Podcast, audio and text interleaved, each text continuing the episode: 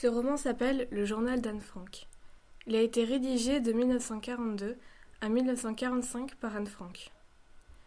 Elle a vécu pendant la Seconde Guerre mondiale, cachée chez ses parents, car elle et sa famille étaient juifs.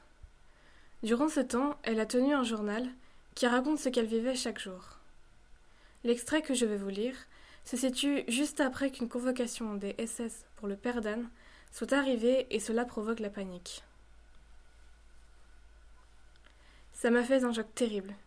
Une convocation. Tout le monde sait ce que cela veut dire. Je voyais déjà le spectre des camps de concentration et des cellules d'isolement. Et c'est là que nous aurions dû laisser partir papa. Il n'est pas question qu'il parte, affirma Margot, pendant que nous attendions maman dans le salon. Maman est allée chez Van demander si nous pouvions nous installer demain dans notre cachette.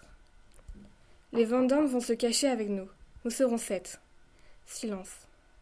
Nous pouvions plus dire un mot. La pensée de papa, qui, sans se douter de rien, faisait une visite à l'hospice juif. L'attente du retour de maman, la chaleur, la tension, tout cela nous imposait le silence.